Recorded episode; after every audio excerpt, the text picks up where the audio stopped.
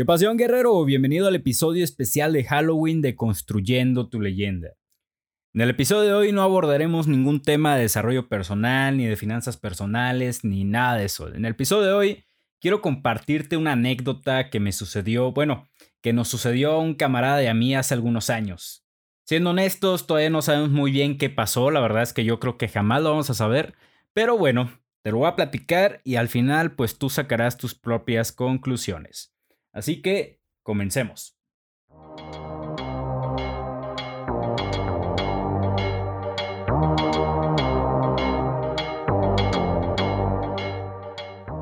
Recuerdo más o menos, eh, fue más o menos a inicios de la universidad. De hecho, gracias a este suceso, bueno, gracias a lo que ocasionó este suceso fue que se dio una serie de viajes este, con varios de mis amigos ya más adelante.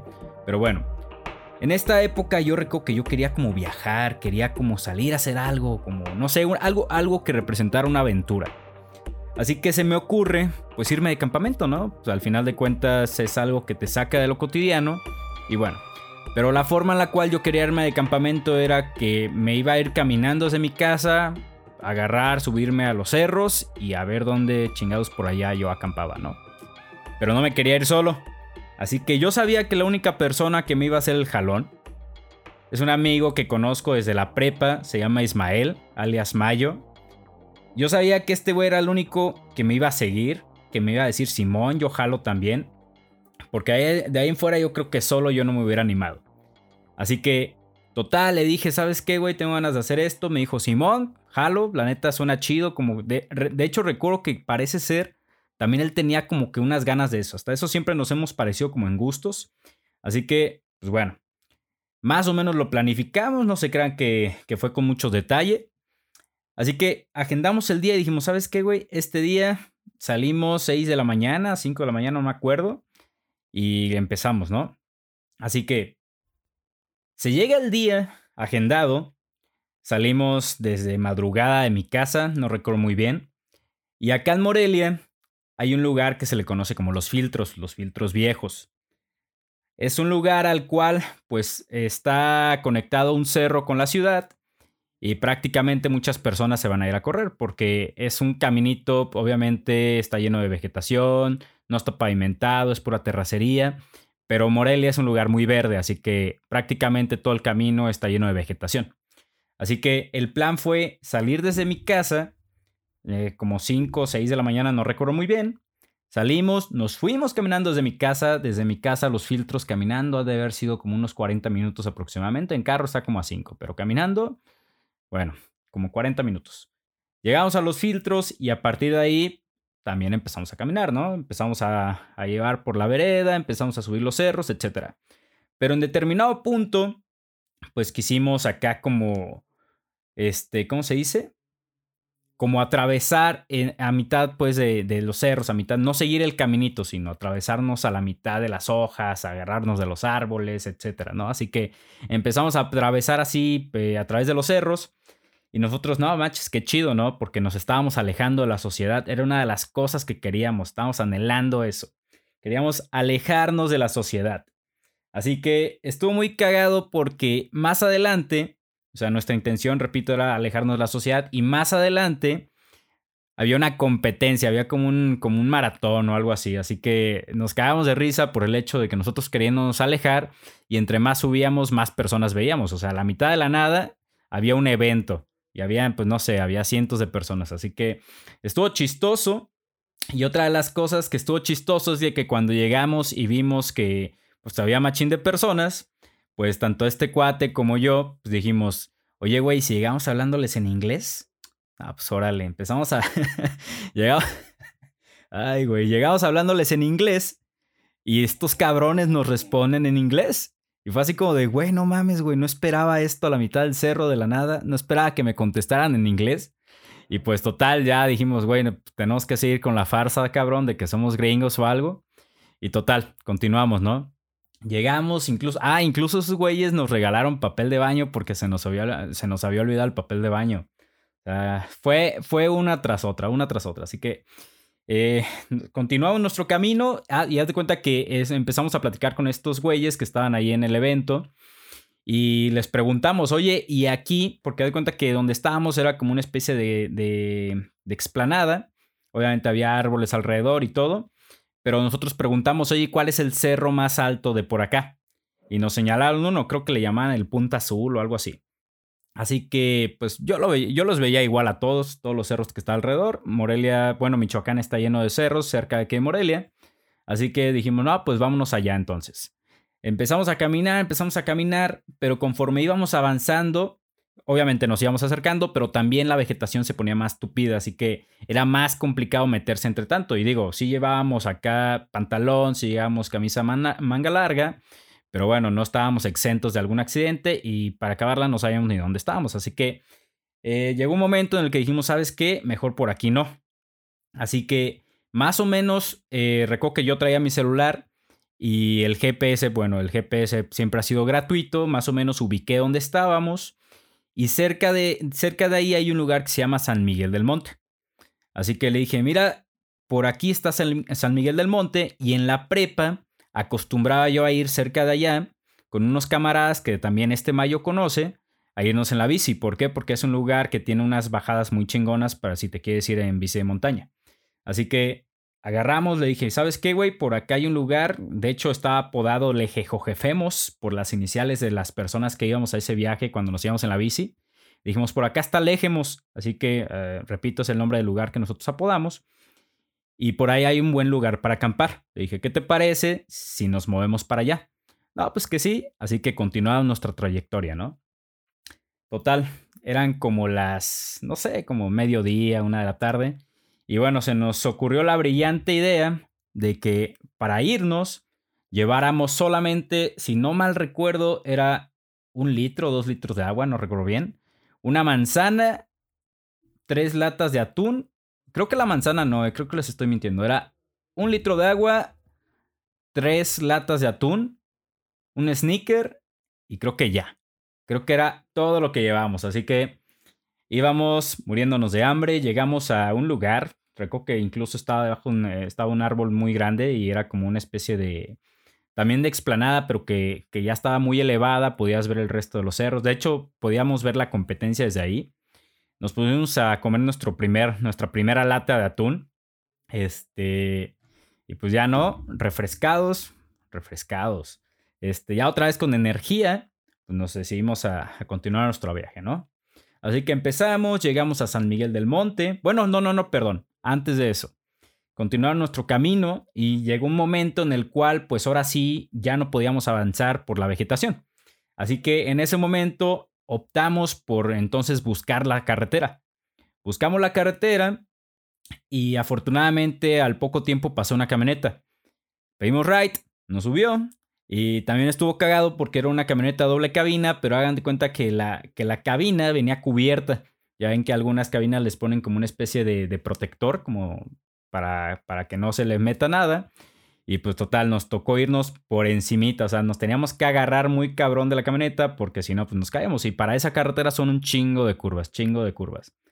Total, empezamos a subir, a subir, a subir y San Miguel del Monte se ubica pues un poquito más arriba. Así que llegamos a San Miguel del Monte y decimos bajarnos ahí. Y dijimos, sí, ah, no, más bien la camioneta llegó ahí y nosotros ahí nos tuvimos que bajar, no porque ahí hubiéramos decidido, sino porque teníamos que bajarnos ahí. Así que continuamos el camino, pero esta vez decidimos irnos por la carretera, pues era pura subida, pura subida para llegar a Léjemos. Total, continuamos, continuamos, continuamos, hasta que por fin llegamos a nuestro destino. Pero cuando llegamos a nuestro destino, hagan de cuenta que este lugar, que está un poquito más arriba de San Miguel del Monte, es como está al lado de la carretera y hay como una explanadita chiquita, o sea, hay un lugar donde no hay árboles, simplemente hay como tierra y por ahí hay una capellita y esa capilla siempre está llena como de, de, de ¿cómo se llama? De coronas de flores y de todo esto, ¿no? Así que le dije, mira, ¿sabes qué, güey? Eh, el camino alejemos está más adelante, o sea, es por aquí, esta es la entrada, pero el camino es más adelante. Pero ¿qué sucede? Que cuando llegamos al lugar y le explico por dónde tenemos que irnos, me pierdo por el hecho de que ahora todo ya estaba cercado. ya en todos lados había una valla. quiere decir que ya los terrenos están delimitados, cosa que no sucedía, cosa que más bien que no estaba así en la preparatoria. Así que le dije, mira, güey, sé que el eje es para esa dirección, pero la neta no hay paso. Y una de las formas era pues saltarnos las vallas y buscar el camino, pero dijimos, no, ¿sabes qué? Mejor no, porque en aquel entonces, pues digamos que Michoacán era cuando estaba un poquito más rojo y no, no vaya a ser que nos metiéramos en algún terreno, pues que nos sacaran, ¿no? De ahí a punta de balazos. Y pues mejor decidimos hacer nuestro campamento ahí en la explanadita que estaba como unos, que les gusta, unos 50, 70 metros de la carretera. Así que pusimos, colocamos la, la casa de campaña, hicimos nuestra fogata y eran como, ¿qué les diré? Como las 6 de la tarde aproximadamente, pero estábamos cansados, en serio, cansados, cansados de tanto caminar. Así que lo que hicimos fue, prendimos la fogata, nos chingamos otra lata de atún y le dije, ¿sabes qué, güey? Estoy muy cansado. Me voy a pasar a dormir. Pues ese güey me dijo lo mismo. Total, nos pasamos, nos acostamos y no, nos quedamos jetoncísimos, jetones, jetones, jetones. Total, llegó un momento en el que pues otra vez nos despertamos y era así como de, güey, ya está bien oscuro. De por sí ya como las 6 de la tarde estaba oscuro. Y nos despertamos como por ahí un 8 de la noche, ¿no? Así que salimos de la casa de campaña, vimos que la fogata pues ya eran puras como, como brasas, lo único que, que había. Y pues sales todo modorro de la casa de campaña, volteamos, no veíamos nada, o sea, era un, era una noche, recuerdo que sin luna. O sea, prácticamente salimos con las lámparas, alumbramos a todos lados y, e incluso con lámparas nos costaba ver, se los juro, nos costaba ver. Yo creo que con las lámparas teníamos un rango de visión de unos, ¿qué les gustó? Unos 3 metros a donde alumbráramos. Ahí en fuera lo demás era oscuridad total. Así que salimos todos modorros, empezamos a alumbrar, alumbramos detrás de la casa de campaña, al frente, nada, pues simplemente alumbramos a puros troncos de árboles, así que, pues total. Les planteo el siguiente escenario, era nuestra casa de campaña, enfrente, que les gusta, como metro, metro y medio, está la fogata, y enfrente de la fogata, como unos 3 metros aproximadamente, ya empezaban los árboles. Les había comentado que estamos como una especie de explanada chiquita y ya empezaban los árboles a partir de unos 3 metros de la fogata. Así que lo que nosotros alumbrábamos, lo más que alcanzábamos a ver eran los árboles. Y más allá de los árboles no se veía nada. En serio, nada. Total. Agarramos, quisimos revivir la, la fogata y llegó un momento en el que dijimos, güey, ¿por qué estamos haciendo esto? ¿Por qué estamos tratando de revivir la fogata? No sé, mejor hay que irnos a jetear de nuevo, nos pasamos de nuevo a dormir. Así que aquí viene lo interesante. Nos pasamos a la casa de campaña y empezamos a platicar. Ya habíamos dormido dos horas, seguíamos cansados, pero bueno, ya ahora teníamos un poco de energía como para ponernos a platicar. Así que empezamos a platicar y me acuerdo de qué. El punto es de que ya acostados y en la plática, a lo lejos comenzamos a escuchar unos pasos. Comenzamos a escuchar las típicas pisadas, ¿no? Como de película acá, de que como que destrozan ramitas, hojas secas, etcétera, ¿no? Así que pues empezamos a escuchar pasos. Habíamos medio revivido la fogata, así que estaba, estaba prendida con la flama muy baja, pero estaba prendida. Así que ya ven que en las casas de campaña viene en la puerta, viene una lona y aparte viene una malla. No recuerdo, según yo es la malla primero y luego la lona, sí, así es. Así que, no al revés, bueno, X. El punto es de que nosotros dejamos un pedacito en la parte superior ya ven que forma como una especie de triángulo o una especie de rectángulo, depende de qué casa de campaña tengan. Pero bueno, nosotros dejamos un espacio para ver. Así que empezamos a escuchar los pasos y nos, ahora sí que el chisme nos ganó. Nos paramos y nos asomamos por la pequeña abertura que habíamos dejado para, para poder observar afuera. Repito, cuando nosotros salimos de la casa de campaña, nos costó ver incluso con lámparas, ¿ok? Incluso con lámparas nos costó ver. Alumbramos a todos lados, atrás, adelante, izquierda, derecha de la casa de campaña. No había nada, todo oscuro, nos pasamos a dormir.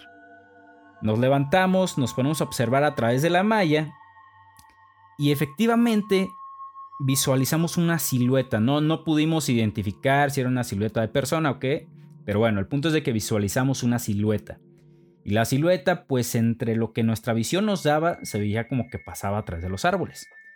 ¿Qué sucede? En una de esas vimos como que la silueta se detuvo donde empiezan los árboles después de la fogata. Lo que les comentaba es de que prácticamente después de los árboles ya no se veía nada con la lámpara, así que lo que visualizamos era una silueta negra, o sea, ahí se detuvo y en cuanto se detiene no pasaron yo creo que unos 2, 3 segundos cuando un carro o una camioneta, no sé, no sabemos, se enciende detrás de nosotros, o sea, en ese momento lo que se me vino a la mente fue, güey, nos van a matar. Porque, repito, en aquel entonces Michoacán estaba muy rojo este, en cuestión de narcotráfico y era muy común que a las personas se las llevaran a los cerros y pues bueno, les dieran crán, ¿no? Así que fue mi primer pensamiento, dije, ya nos cargó. Pero bueno, me quedé callado y dije, vamos a esperar a ver qué sucede. Se enciende un carro, nunca se prenden ninguna luces y recuerdo que había como dos personas, como dos señores platicando. Lo que se nos hizo raro a Mayo y a mí fue el hecho de que nosotros habíamos salido, habíamos alumbrado y no habíamos visto nada. O sea, el carro no sabemos a qué distancia de nosotros estaba, pero el sonido del encendido era, o sea, se escuchaba lo suficientemente cerca como para que cuando, cuando salimos lo hubiéramos detectado, pero no lo vimos. Bueno, Puede ser que definitivamente no se veía, puede ser que no estaba ahí o puede ser que estábamos lo suficientemente modorros como para no haberlo visto, ¿ok? Así que bueno, el carro se enciende. En ningún momento prende luces. Escuchamos que las dos personas se suben. La, verdad yo no recuerdo de qué estaban hablando. Se suben las dos personas, cierran las puertas, se arrancan y nada más escuchamos cómo agarraron la carretera. Les repito, la carretera estaba como unos 50, 70 metros de nosotros. Así que bueno, estaba prácticamente ahí a la vuelta. Así que en cuanto dejamos de escuchar el vehículo, empezamos a escuchar de nuevo los pasos. Esta vez la silueta ya no la detectamos, ya no sabíamos dónde estaba, pero lo que sí recuerdo es de que empezamos a escuchar cómo avanzaba, pero esta vez se posicionó a nuestra derecha, al lado de nosotros. Eh, quizá unos cuantos metros, pero se posicionó ahí. Así que en ese momento dijimos, puta, güey, ¿qué pedo? Nos quedamos callados, no dijimos nada y los pasos poco a poco comenzaron a alejarse. Y alejarse, alejarse, alejarse. Pues en ese momento, una vez que dejamos de escuchar los pasos, platicamos con este güey y fue como de, güey, ¿qué pedo? Pues no sé, no sabíamos ni qué había pasado, no queríamos salir. Nuestra mentalidad era, bueno, al menos la mía era, de que había narcos por allá y pues bueno, estábamos quizá en el terreno de alguien, ¿no? Cosa que no se me hacía lógico porque estábamos prácticamente a pie de la carretera y pues eso no es terreno de nadie, ¿no? Así que eh, Mayo me propone, ¿sabes qué, güey? Ponte tus botas, ah, cierra bien tu mochila, prepara todo, ponte lámpara en mano, eh, siempre traemos navaja, a partir de entonces, bueno, desde entonces siempre hemos traído una navaja, ¿no? Así que navaja en mano, lámpara en la otra mano, por si alguien se asoma le damos un flachazo y, y ahora sí que nuestra mentalidad era lo acuchillamos ahí y salimos corriendo. Órale, ese fue el plan. Nos pusimos botas, nos arreglamos, total, ya estábamos bien listos, ¿no?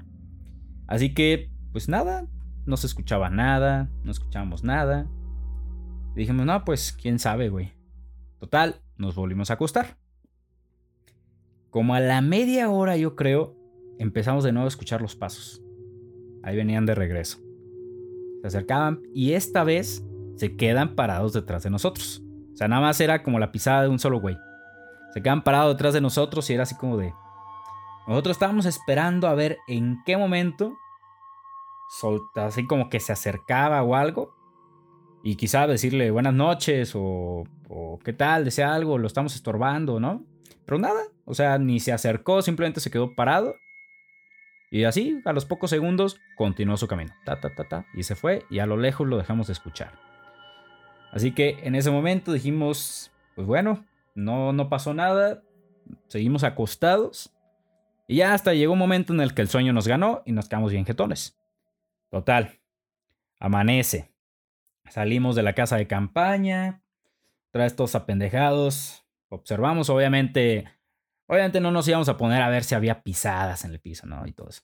Lo que sí empezamos a ver era de que pues ver, ver si había marcas del carro, ¿no? Pues no había nada, sí había marcas de carro, pero ya más cerca de la capilla. Ya ven que les había mencionado que hay una capilla ahí luego, luego al pie de la carretera, ahí donde está la explanadita.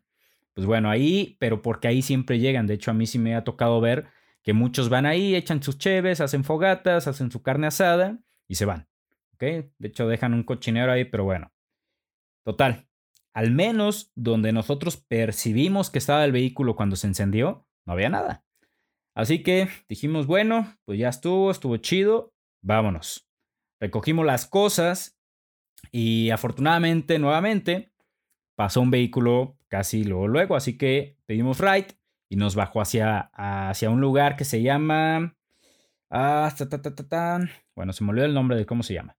Así, Jesús del Monte, Jesús del Monte. Más abajito está San Miguel del Monte y enseguida le sigue, eh, enseguida le sigue, ¿eh? y enseguida está Jesús del Monte. Y adelantito de Jesús del Monte se encuentra un lugar acá en Morelia que se llama Altozano. Y ya va, y el resto ya es Morelia. Así que eh, nos bajó hasta Jesús del Monte, yo ahí ya tenía señal. Le marqué, pues en aquel entonces vivía con mis papás, le marqué a mi mamá, le dije, oye, ¿sabes qué? Ya, ya vamos para, para Altozano, este, ¿te vemos por allá o qué? Ya para que ella nos recogiera y nos bajara a Morelia y nos llevara a la casa. Así que me dijo, Simón, ahí llego, llego con mi carnal y llegamos a un lugar eh, de tacos de carne asada. Así que le platicamos a mi mamá lo que nos había pasado. Y mi mamá se empezó, se empezó a reír y dijo, ay, y luego a ustedes se les ocurre ir a acampar a ese cerro. Luego, ¿qué tiene de malo? Me dice, ¿qué no sabes cómo se le llama ese lugar? Y en ese momento, pues nosotros nos quedamos así de, este, no. Dice, bueno, a ese cerro se le conoce como el Cerro de las Ánimas. Precisamente por la capilla que está ahí y por el montón de adornos que vienen y le dejan, porque ahí ha habido muchas muertes, porque de hecho esa, esa capilla está en una curva y supuestamente muchas personas se han accidentado en esa curva y han muerto ahí. Así que dice, esa, esa zona se le conoce como la zona, el Cerro de las Ánimas. Así que pues sí hay muchas historias de personas que se han aparecido o cosas por el estilo y nosotros nos quedamos así de, güey, qué pedo. En ese momento lo que nosotros teníamos en nuestra cabeza, la idea de que lo que creíamos que había pasado cambió radicalmente, o sea, dio un giro de 180 grados porque ahora de estar enfocados en que nos iban a matar ahí arriba, Ahora estamos enfocados en que eran fantasmas los que nos habían espantado. Pero bueno, total. Eh, nosotros dijimos, hasta recuerdo, dijimos, güey, jamás vamos a volver aquí. No cuánto tiempo pasó, creo que unos cuantos meses cuando volvimos. Pero esta vez ya íbamos más personas. Ya íbamos, este, pues íbamos como cinco güeyes, pero pues no nos pasó absolutamente nada. Así que esta fue la historia, esto fue lo que nos sucedió a Mayo y a mí. Honestamente, eh, nuestra teoría pues sigue siendo de que era alguien pues que conocía muy bien el terreno, que no ocupaba lámpara. Nosotros salimos y sin lámpara les juro no se ve nada. Así que posiblemente era alguien que conoce muy bien el terreno, conocía muy bien a dónde tenía que ir, pero lo que se nos hace raro es de que, ok, te la valgo que cuando él venía, quiere decir que a lo mejor tiene como su casa por ahí, ¿no? Pero más, más arriba, o sea, si nosotros escuchamos que se iba más arriba, no hay nada, o sea, no, no hay más que a unos cuantos kilómetros hay un pueblito, pero de ahí en fuera no hay nada más. Así que realmente no sabe. Y te lo sé decir porque más adelante, ya con el tiempo, fue que nos fuimos a dar una vuelta. Bueno, yo por mi parte me fui a dar una vuelta y pues más arriba ya no hay nada. A no ser que llegues hasta el pueblo que estaba muy arriba, pero realmente este cuate no creo que se la haya lanzado caminando en media hora y de vuelta. Así que nuestra, nuestra teoría es de que si era alguien, si era una persona que conocía muy bien, de que cuando nosotros salimos de la casa de campaña estábamos tan modorros y estaba tan oscuro que no se veía el carro. Pero bueno, en ningún momento ninguna persona ni los señores que escuchamos en el vehículo nos dijeron nada, ni el güey que se quedó parado enfrente de nosotros, al lado de nosotros y atrás de nosotros jamás nos dijo nada tampoco. Así que nuestra teoría es de que eran personas reales, pero realmente tenemos como esa incertidumbre de si realmente fue algo un poquito más paranormal, ¿no? Así que se las dejo. Ahora sí que pues prácticamente ahí es donde yo supe que hasta que lo vives es que empiezan tus, tus conflictos mentales. A ver si no fue tu mente quien te jugó, quien te hizo la jugada o si realmente pasó. Y lo que pasó es realmente algo sobrenatural o algo real. Así que guerrero, esta fue la historia. Ahora sí que luego me cuentas qué opinas. Si tienes una historia, cuéntamela. Me gusta un chingo escuchar este tipo de historias medio paranormales, medio de espanto. Y pues bueno, sin más que decir, nos estamos escuchando en el próximo capítulo. Excelente fin de semana. Bye, bye.